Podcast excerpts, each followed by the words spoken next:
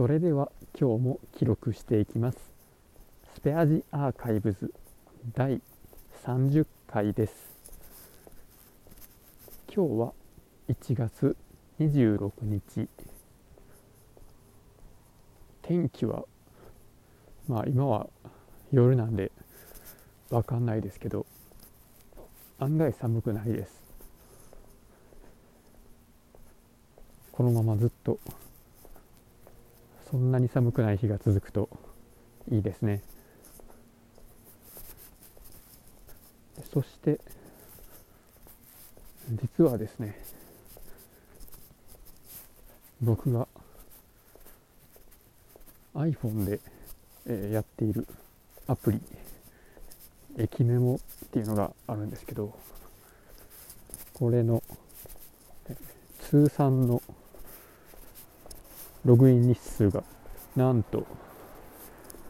1703日目になりました。通算1703日目です。やっと1700日になりましたっていう時に言おうと思ってたんですけど忘れてました。これはあくまでも通算の日数なんですけど実際に連続記録が何日かというと867日です。これがすごく悔しくて3年ぐらい前に1個前の会社の時ですね。家にスマホを忘れて、まあ、その日ログインするのを忘れたためにその日で800何十日かの連続ログインが切れてしまってですねもう何もかもするのが手につかなくなってしまったっていうのがまあほんの数分ですけどありましたね。そしてまあそれ時の記録と同じだけの連続日数を持ってついに通算が1700日です。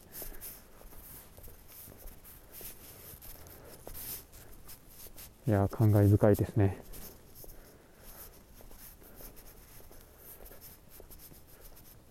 あこの駅メモっていうアプリゲームはですねそもそもどういうゲームなのかという話をしますと、まあ、日本全国にですね、えーまあ、JR だったり私鉄だったりの鉄道の駅が全部で9000何個かあるらしいんですね。でそのそれらの駅の位置情報を使って、えー現在地から一番近くの駅の、えー場所にチェックインしたという風にして遊ぶというか、うん、ちょっと言い直すと、まあ、ゲームで、えーチェックインっていうボタンを押すと現在地から一番近い駅の位置情報をゲットできるという。それが、えーまあ、コアになってるんですけどその駅の位置情報をゲットすることで、えーまあキャラクターが経験値を、えーまあ獲得します。その獲得の仕方がまあ複数あってその駅にですね、まあ誰もいなかったら自分がその駅に、えー居座ることができます。でそして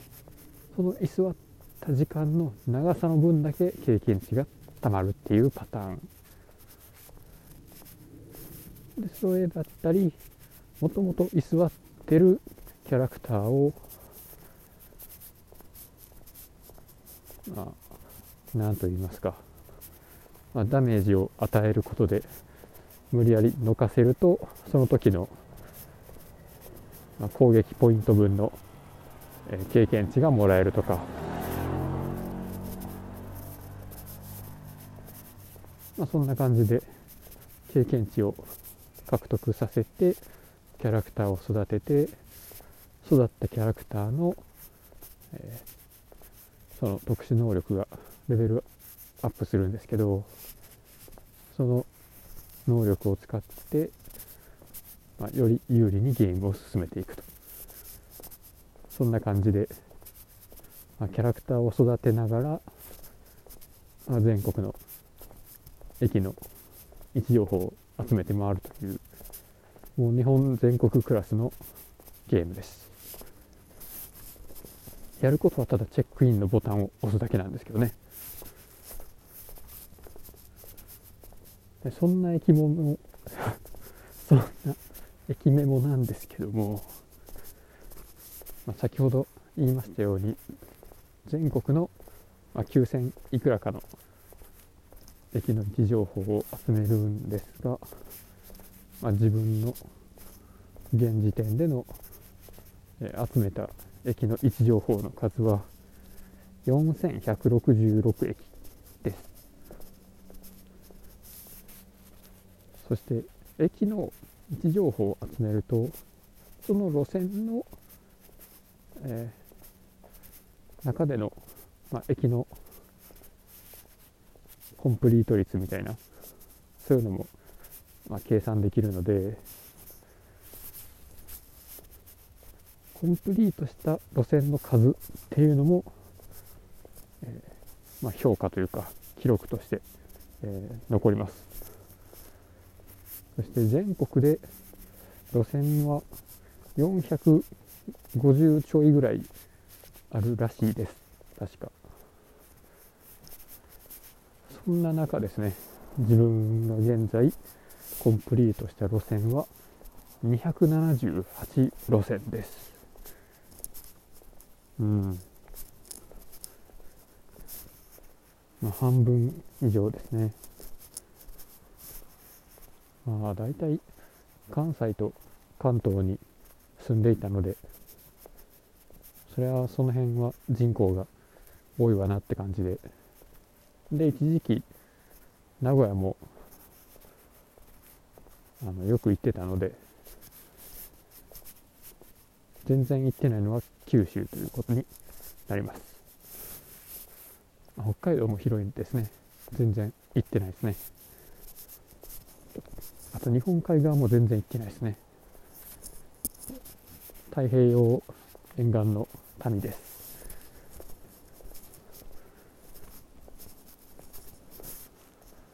まあ、という感じで、まあ、まだまだ未踏の地域に足を運んで、まあ、そういうお楽しみを持って出張とか行ったら、まあ、ちょっと、まあ、仕事もマシになるかなっていうそういう遊びができます。で多分ね前の会社のちょっと上の管理職の人で誰かユーザーがいたんですよ。っていうのも、まあ、社員旅行的なところで、まあ、ずっとアクセスがかぶるっていうこう駅の位置情報の奪い合いになるっていうちょっとアクシデントがあって、まあ、お互いに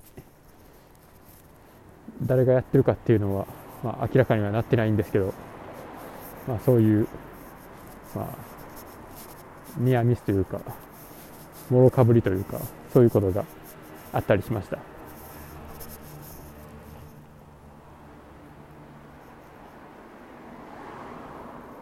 うんそうですね。前の会社は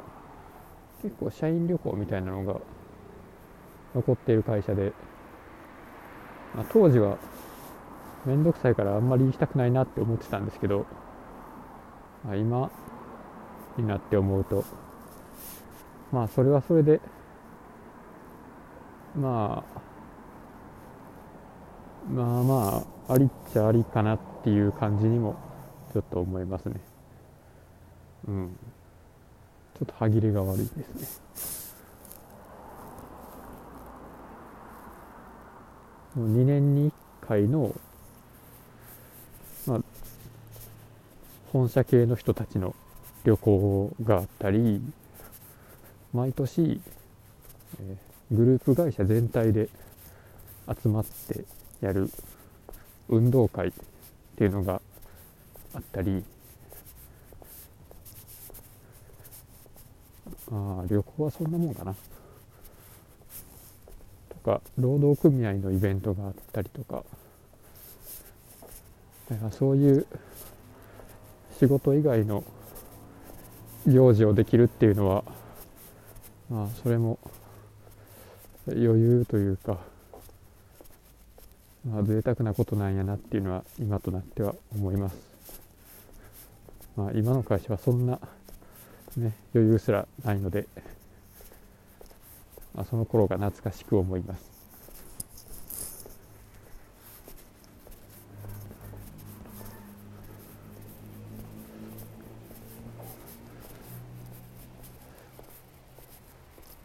うん、そういえばその全社的な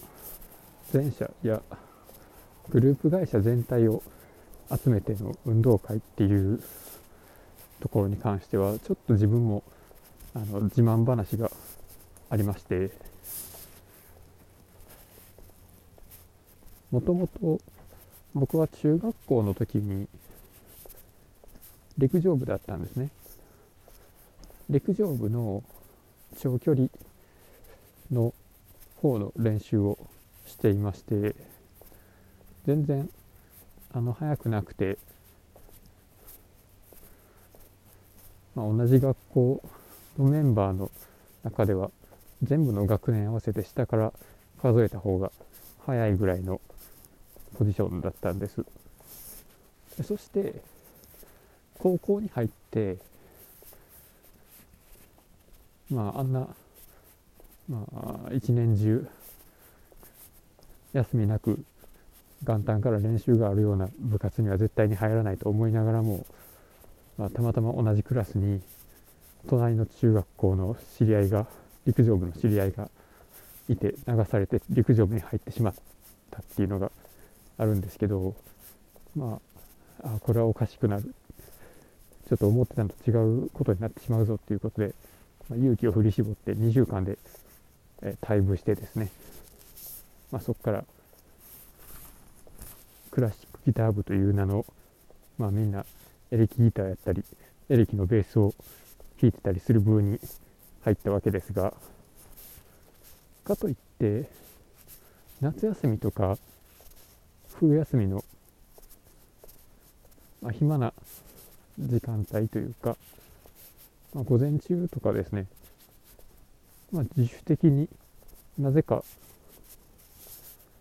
あの結構遠くまで走りに行ったりしてたんですよ。1日3時間ぐらいなんかずっと街中を走ってたりしましたまあ本当なんていうかあのず現実から逃げ出したかったんやろうなっていう気がしますもうと遠いところに行きたかったんでしょうね。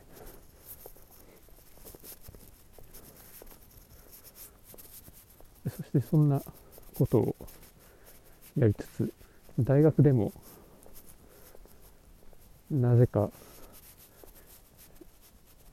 駅伝サークルに入ってしまいます。でそこではあの、まあ、人間関係のトラブルで半年ぐらいで辞めたんですけど、まあ、それ以降もやっぱり夏休みとか走ってたんですね。でそして、まあ、そういうランニングをやめたのがまずクロスバイクを買ってもっと遠くまで行けるようになったっていうのとさらにその後研究室の先輩から原付を 50cc の原付のディオってやつを譲り受けたからもっと遠くまで行けるようになって、まあ、チャリも走らなくなったんですけど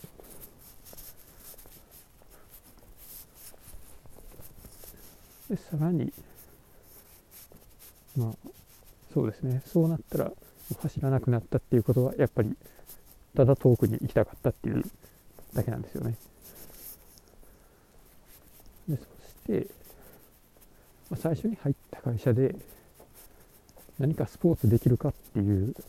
のを面接で聞かれたのでまあマラソンが得意ですって言ってしまったんですね。で得意なことと好きなことって別だと思うんですけどまあ走れって言われたら走れますみたいな感じで、まあ、マラソンできますって言っちゃったんですね。でそしたら会社の駅伝部っていうとこに入らされてですねなんか仕事終わった後にまあ月に2回ぐらいかな。会社の人らとまあ川沿いを5キロぐらい走ってでその後酒を飲みに行くっていうようなところに入れらされてですね。そこで、まあ、ハーフマラソン34回出たり、えっと、六甲山の全山重走っていうえ、っとあれはえっとね明石の明石まで行けへんかな。塩屋っていうちょっと須磨と明石の間ぐらいのところから、まあ、六甲山を横切ってというか六甲山のアップダウンを走りながら宝塚まで抜けるっていう多分あれ50キロぐらいの道のりなんですけどそれを朝の6時ぐらい出発で夜の8時ぐらいに宝塚到着ででそこで温泉入ってで酒飲んで帰るみたいなやつをまあ2回ぐらい、まあ、走ってですね。あの3年間でですよ。3年間で2回走ってっていうのをやったり。それとか丹波篠山の篠山マラソンっていうのにそれはフルマラソンなんですけど、まあ、最初の年はあの4時間4時間20分ぐらいで完走してで2回目は30キロ地点ぐらいのところで足切りになって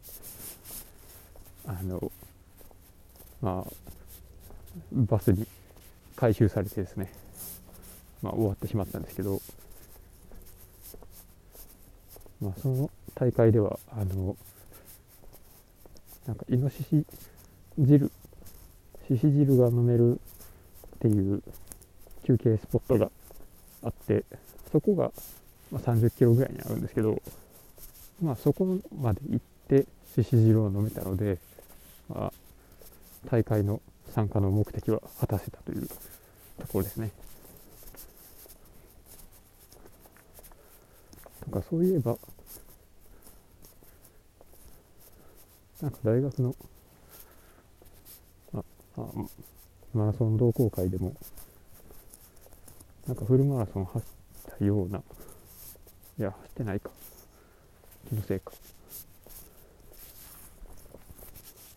とかあなんかそういえば24時間マラソンとかそんなのありましたね。川沿いを。一日中走るっていう。まあそれは駅伝なんで交代交代なんですけど、まあ、そんなことをやっていたのがあったので、えー、2社目の面接の時でも同じく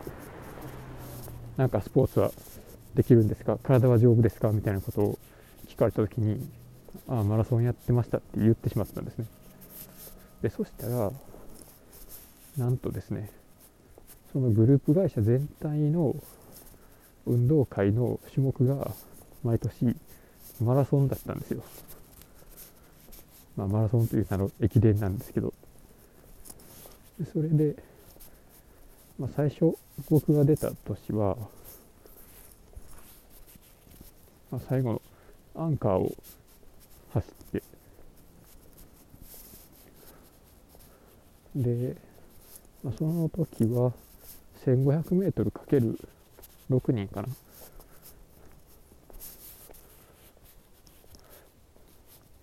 うん。いや10人かな。1500×10 人でそんなことないな。6人か。うん？いや10人ぐらいいたような気もする。まあ、1人 1500m であ5人ぐらいかな。ちょっとなんか全然わからなくなりましたけど、まあ、1人 1500m でえーっとその時の記録が何分やったかな。なんか5分。なんぼやったような気がしますけど、まあ、それでアンカーで、えーアンカーは最後のスタジアムの中のトラックをぐるっと回ったんですけど、まあ、それでこう僕が前の人とかをめっちゃ抜いたり、まあ、結構いい感じの見せ場のあるような走りをしたので、まあ、社長がすごい喜んでですね、まあ、2年目も今年はもう優勝しに行くぞみたいな感じで、まあ、ガチのチームと普通チームを作って、まあ、僕はガチのチームの、えーアンカーの1個前っていうポジションで、えー行ったんですけどあちなみにそう最初の年は、えー5位でした。で4位と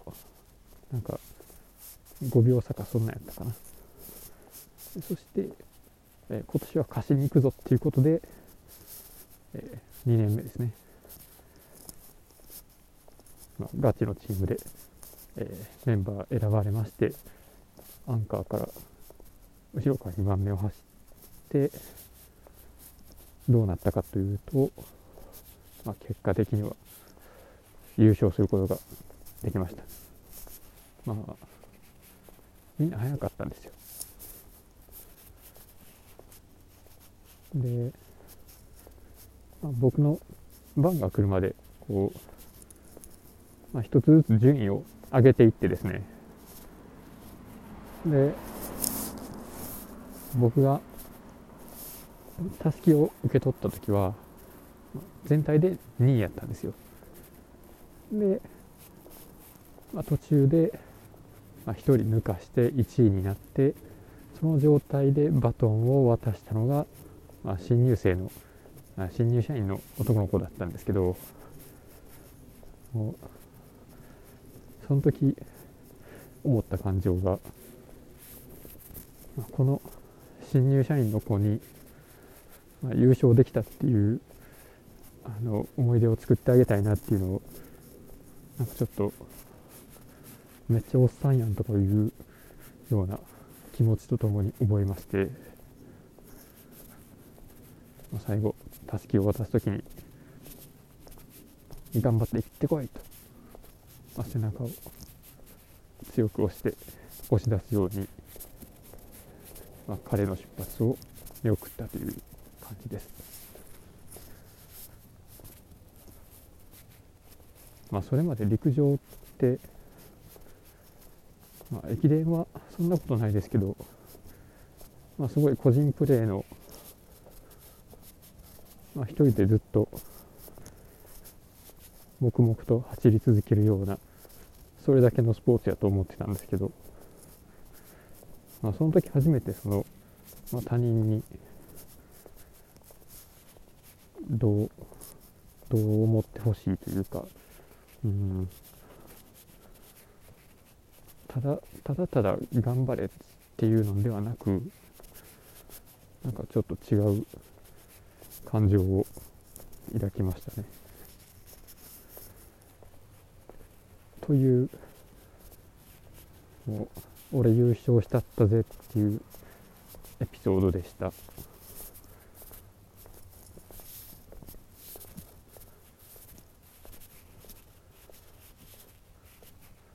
じゃあ実際に自分は走るのが好きなのかと問われるとですねまあ別に好きじゃないです。好きで好きじゃないけど走れないよりはマシかなと思ってます。まあなんせ地味に僕毎日今も走ってるんですよね。その前の会社にいた時から。なんでかっていうと朝起きれなくて最寄りの駅までいつも走るんですよ。徒歩15分のところに住んでるんですね駅から。なんですけど朝って忙しいじゃないですか。まあそれで割とギリギリに家を出てまあ、9分あれば家を出て電車に乗れます。っていうことを、まあ、ほぼ毎日やっているのである意味トレーニングを積んでいたのかなというそんな感じです。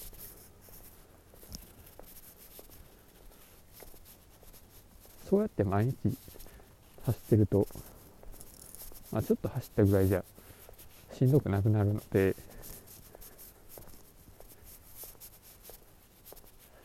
ある意味その走るのが楽しいとか好きとかそういうことよりも便利やから走ってるというか、うん、そういうある意味で機能みたいな走る機能がありますぐらいの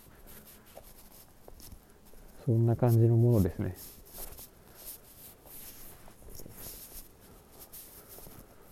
そしてこの走るっていうことに関してもう一個思ってるのが妻とかは、まあ、運動全然好きじゃなくて苦手って言っててで、マラソン大会とかもすごい嫌いだったしそもそも走るっていうことが嫌で、まあ、信号までちょっと走るっていうぐらいで疲れる疲れちゃうんですね。でそんな妻が、まあ、信号までちょっと走っただけで全然疲れてない自分っていうのを見たら、まあ、この人全然疲れてないやんと。楽勝やんと思うわけですけど、まあ、当然僕もその程度では疲れないわけです。で、1500メートル走るとなります。で、まあ、普段走ってない人も1500メートル走ったら、ま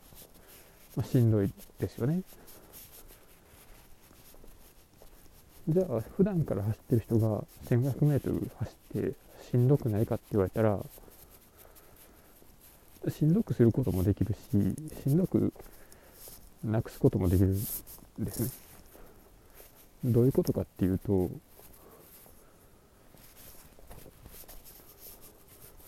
それは本気で走ったらしんどいし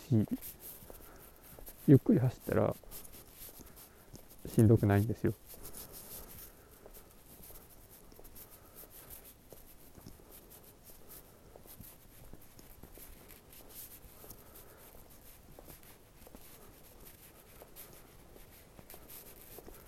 同じように、まあ、200メートル走っても、まあ、しんどくなかったりしんどくすることもできるんですね。だから要は、まあ、自分が、まあ、どれだけ、まあ、真剣に走るかっていうところで、まあ、しんどさが変わってくるっていうところでうんいやなんかそんなことが言いたかったんじゃないんですけどあれ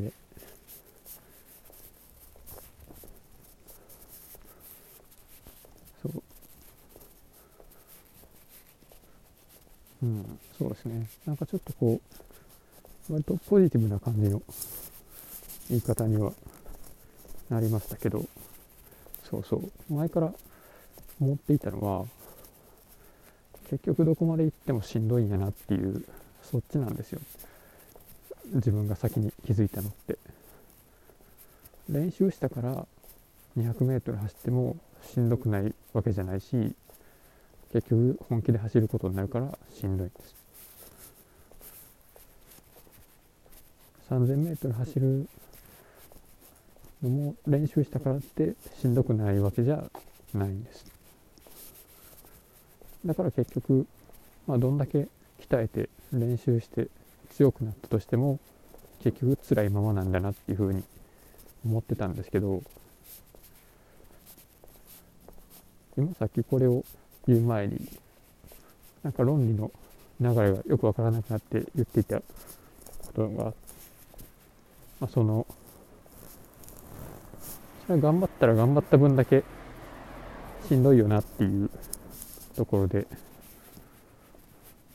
自分がしんどかったのはまあ本気で頑張ってたからなんかなっていうふうにちょっと思いました。まあ、自分で言うのもあれですけどね。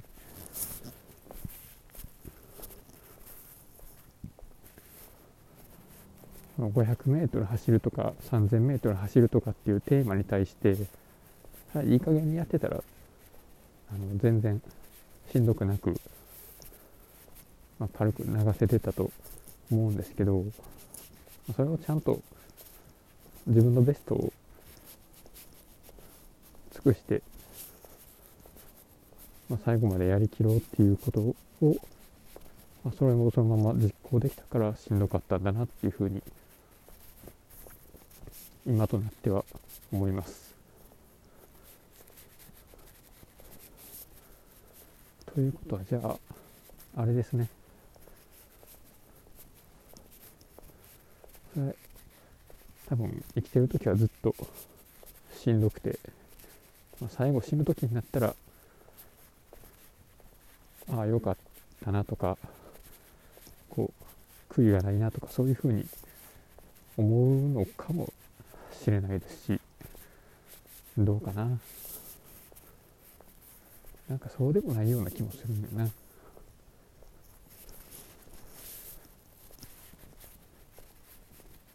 うん。多分ずっと全力で一生懸命できたっていうことに関しては悔いがないかもしれへんけどもまあ、それが、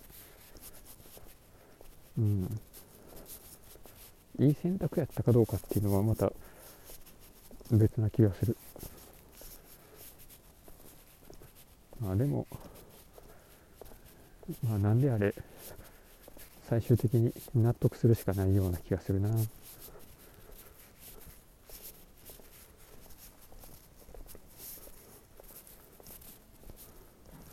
ということで、まあ、結論としてはなんかよくわからない感じですけど、まあ、今日が第30回、えー、途中でルールを変えたりいろいろしましたが、まあ、30日間連続で、えー、毎日配信するっていうチャレンジ。あれ？でもほんまかな？達成しましたって言おうと思ったけど、なんか1日2回配信した時があったから、この30回やからといって30日目じゃないような気がする。まあ、まあでも、どっちでもいいです。まあ、割と習慣になってきた感じがするので、まあ、このまま次はまあ、第60回までは頑張ろうかなと思います。いやまあ別に頑張ってもないですけどね。この頑張る部分をできるだけ、あの、頑張らないといけないようなことをできるだけしてないので、続けることはできると思います。まあ、あれですね。まあ、アイデアを100個書き出せっていうのと同じで、まあ、100回録音したらまあなんか1個ぐらい面白い話あるんちゃうのっていう感じで続けていけたらなと思います。それでは今日も聞いてくださった方いらっしゃいましたらありがとうございました。引き続きよろしくお願いいたします。失礼します。